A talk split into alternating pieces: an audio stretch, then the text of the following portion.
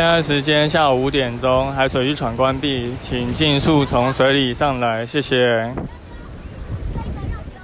Hello，大家好，你现在收听的是救生日常，我是焦哥，来到本周的新闻报报啦。这周要来跟大家讲的新闻，可能大家应该也都听过了，就是南澳十六名游客受困神秘海滩海石洞，空勤直升机惊险救人。好，这是一个最近上的报纸头版的新闻哦，应该大部分人都有看到。那焦哥稍微还是先描述一下这个。新闻的内容吼，在这个国庆年假期间啊，就是有十六名大人加小孩子，就是去宜兰的南澳神秘海滩的海石洞玩。那因为有个台风从屏东经过嘛，所以带来很强的这个外围环流，加上东北季风的吹拂，其实。这几个礼拜浪都蛮大的，那当时就有四个四辆车进去这样子，他们十六个人开四辆车，结果想要出来的时候，新闻描述说被一辆就是大居修旅车卡住，因为那部车已经在沙滩上搁浅了，所以大家就没有办法按原来的路径开车出来，所以最后就只好在那边就是等待救援。然后后来搜救人员原本是要从这个苏花公路上垂降去搜救，但因后来就是基于安全上的考量，所以就没有。那而后呢，就改出动这个空勤直升机。用吊挂的方式把这个十六名就是游客就是救出，那其中有一对这个母子档就受伤送医。这个新闻真的是啊，在这几天闹得沸沸扬扬的哈。焦哥要先说，国庆年假真是 全台各地都在出意外，超多爬山的摔落山，然后爬山的被溪水暴涨挡住了去路，然后去海边玩的就因为风浪太大回不来。或者是在海边玩被冲走，或是在溪床上扎营，结果溪水暴涨，然后求救，就是大大小小意外哦。焦哥看了一下，跟山水这种户外有关的意外，就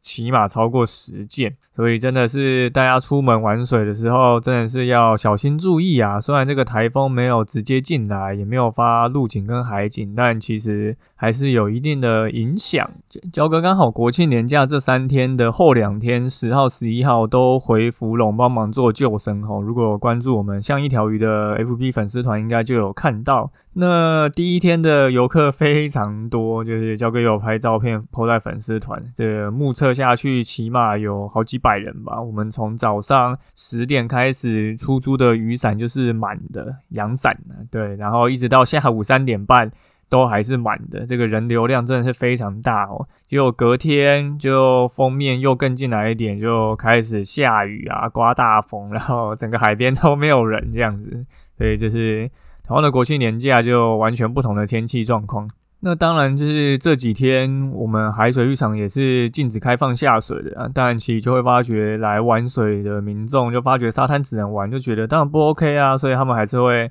一直跑下水。那我就发觉，就台湾人其实 就没有什么在看天气的啊。然后反正这些游客违规，然后你还是要一直逼他，然后让赶他们上岸，其实真的是一件很麻烦的一件事情。因为海边的浪其实真的蛮大的，即便是天气好的那一天。好，回到这一则意外事件哈，虽然这个新闻描述说这个是因为。被一台宾士车大狙卡住以后，没有那原来的路线没有办法回去，所以才会就是在那边等待救援。可是据焦科自己的小道消息啊，就听说哦，交给我强调是听说，就是原本其实他们是要去露营的啊，然后在地的其实业者就已经有劝阻他们，就是要赶快出来，可他们后来还是没有出来。那一直到晚上扎营，就后来发觉风浪越来越大，就是。好像应该要撤退，那时候才发觉，嗯，怎么那一台就是大狙那一台还没有被道路救援，然后还是卡在那个位置，那也来不及，就是用走的出来，因为或许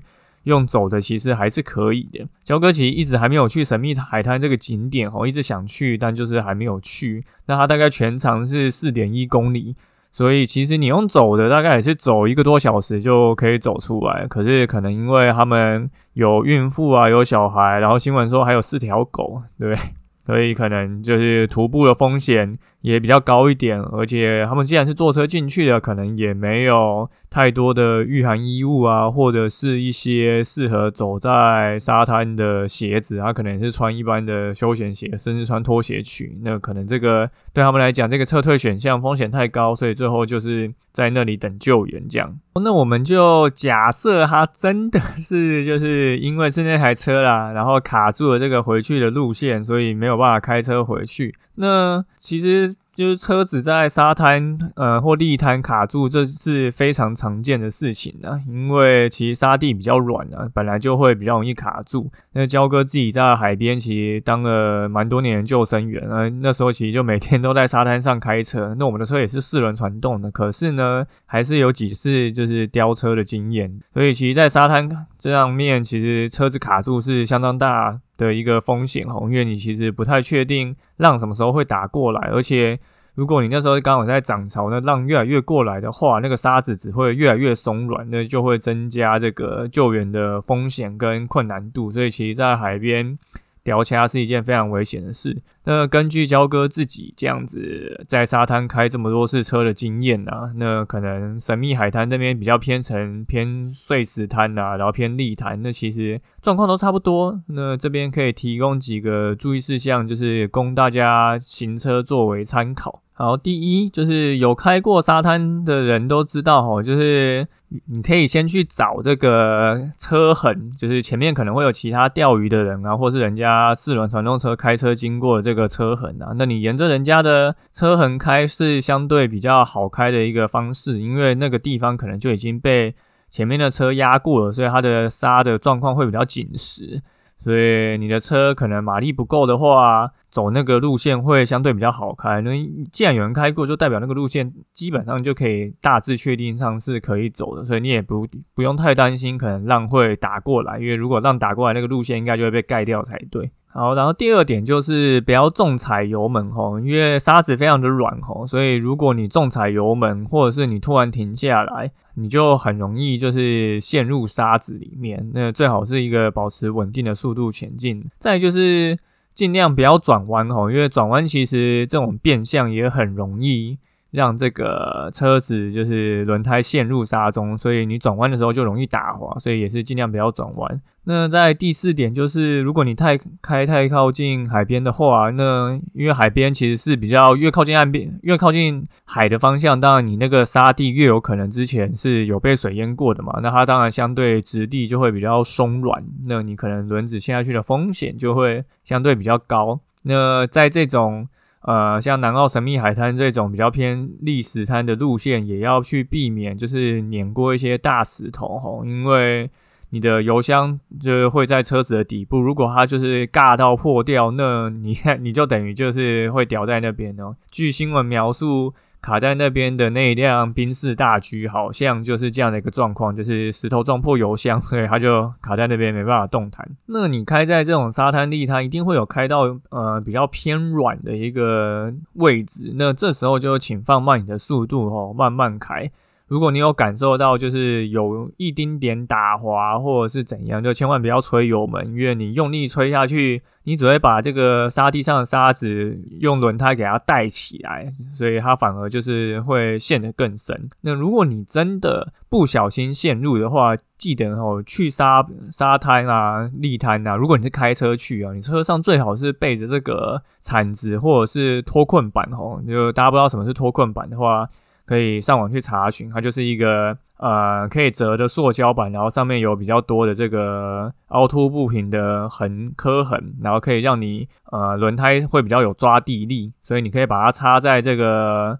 轮子的前面可以帮忙做脱困哦，那这个都很便宜哦。那网络上你买几百块而已，要铲子可能也是很便宜。这个带在车上绝对是非常好用的这个预防工具哈。所以这个记得大家，如果你是开这种传动车，那记得一定要去买这个脱困板。那如果当地的居民啊，还有或是业者，或是游呃，或是钓客。他建议你就是要离开的话，我那最好就是赶快离开，毕竟人家可能是常态性在那边有在做商业活动，或者有在做钓鱼。那人家其实对于那边的不管是天况或者是地形，其实都相对比我们这些外地人熟悉。那当人家提供这样子比较呃更熟悉的一些经验分享，那你最好听人家的话。那像。南澳神秘海滩比较特别的是，它那边真的太多人雕掐，所以在它的入口啊，或者是海石洞那边，听说都有这个脱掉业者的这个电话，可能直接就是反正露出在某个地方，就是你一定会发觉。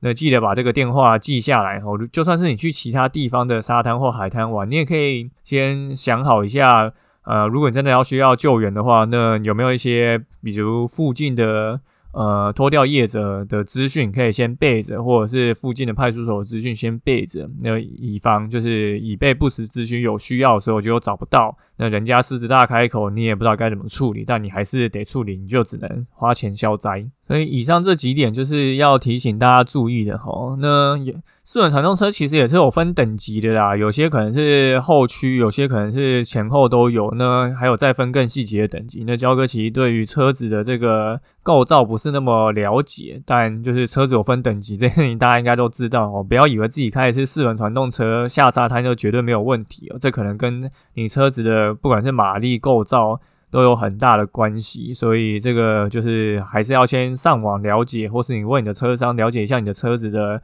它的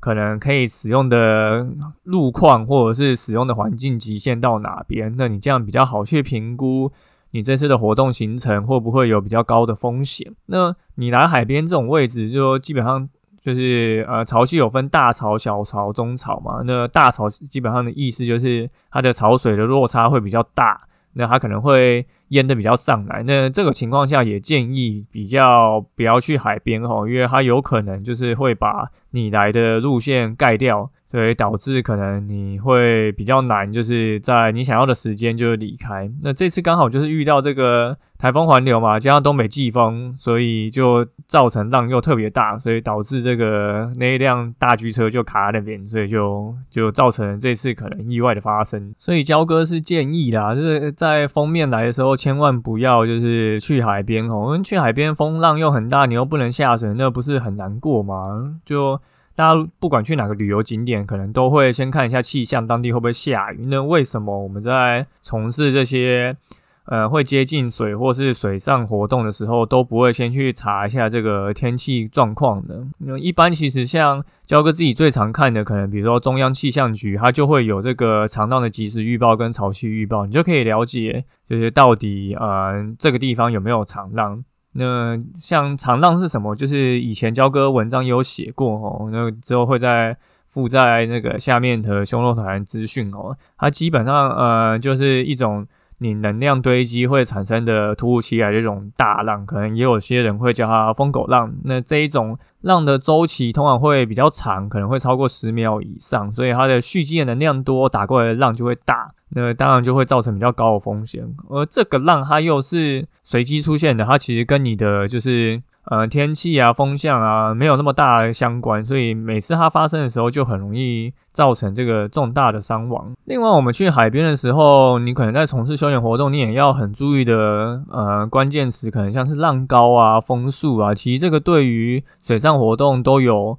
非常大的影响哦。那可是这当然就也跟你从事的。水上的活动类型有关，比如说你是去玩潜水的，你当然就会希望风平浪静嘛，因为这样对你来讲，你下潜会比较安心，然后你在海里面的时候也比较容易，就是不会晕浪，所以可能嗯在玩潜水活动的时候，可能浪最好是在一米以下比较好。可是如果你是冲浪呢，那可能需求就不一样。你如果是初学者，你可能不喜欢冲太大的浪，那你可能一米浪算是一个比较好的一个就是浪高。那如果你是比较中阶资深的玩家，你可能更喜欢台风前后的浪，那可能你到两米浪，你冲起来会更有感觉。所以这个可能就冲浪的人他会有他自己的考量。那独木舟跟 SUP 当然也会有他的考量啦，比如说你是在风风强风弱的时候去玩，或是有些人他是玩冲浪 SUP，那他可能这个也会跟你的浪的大小有关系。那风的大小就也会很影响这个你萨博或独木舟滑行的一个行程哦。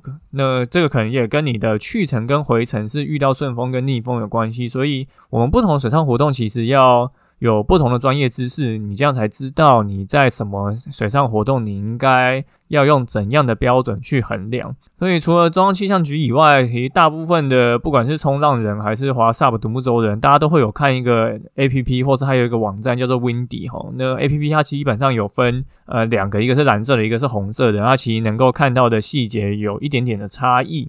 那里面其实你就可以看到更多的一些细节，这个可能爬山的人也都会使用，可能像是判读雨量啊，或者你的浪高、你的风速、你的风向，这个其实都是非常重要的因因因素。那在不同的活动中，大家都会去使用这个 A P P 来看。那详细的这个 A P P 的使用教学，因为教哥也不知道你是从事什么样的一个水上活动，而且。这个可能用讲的你也很难理解，就是大家欢迎自己去 YouTube 或者去 Google 搜寻哦。那其实你就打上 Windy 教学，可能加上一些关键字，你就很容易查到，就是大家对于这一块的内容的呃，在它的这个活动到底会需要观察哪些数据。那这个大家就自己在上网做教学，就是看教学。你有 YouTube 的影片看起会。更容易知道要怎么去使用这个 A P P，所以出门在外，就是除了你要有这些专业知识以外，这安全致富这一个观念其实是真的非常重要哈。因为像这一次的。呃，这个救援行动啊，大家就会说为什么要花纳税人的钱这样子？因为这次的台风其实它并没有发布陆上警报或海上警报，所以大家出游其实是非常就是呃没有在那个法律上规定是需要就是自己付救难费这个范围在。可是因为台风外围环流跟东北季风影响，确实造成这个浪大的一个结果。但如果一般民众他只看有没有陆警跟海警，就判断能不能去。某个地方戏水的话，那这样子的风险其实就会非常高，因为这个只是一个最基本、最大众的一个发布方式。那其实可能中央气象局它有发布长浪警报啊，那你为什么没有上网去看呢？那这些其实都是水域安全知识哦。那在我们自己做休闲游憩活动的时候啊，你不管是水上的还是陆上的，安全其实本来就是非常重要一件事情。那我们不应该把这个安全的责任就是交给政府啊，因为政府它做了一些基本上的提点，还有做了一些发布，但你没有去看，那这个问题是不是应该是你自己要去负责哈？所以，就如果你是有在从事任何陆上或水上活动的玩家，或是你是一般戏水的民众，其实你自己的安全当然是自己顾最好哈，因为没有人会比你。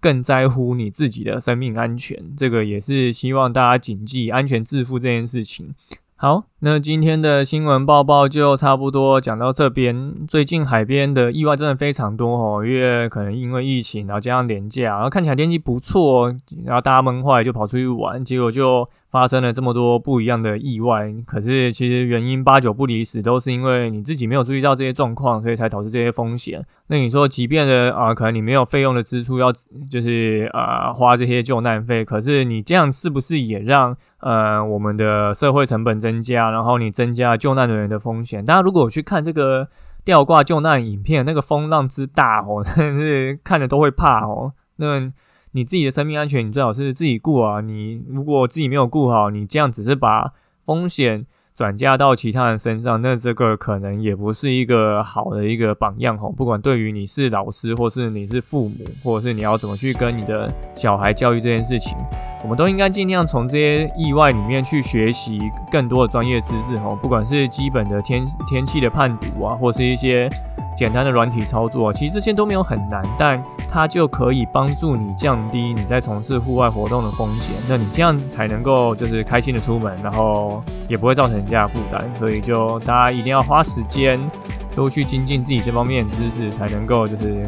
开心的玩水，好，那就感谢你收听今天的救生日常，我是焦哥。如果你喜欢我们的节目的话，欢迎到 Apple Park 留言并给我们五颗星。那也欢迎到我们的 IG 追踪，然后有什么问题或者有什么想法，也都欢迎跟我们说。那我们就下次再见喽，拜拜。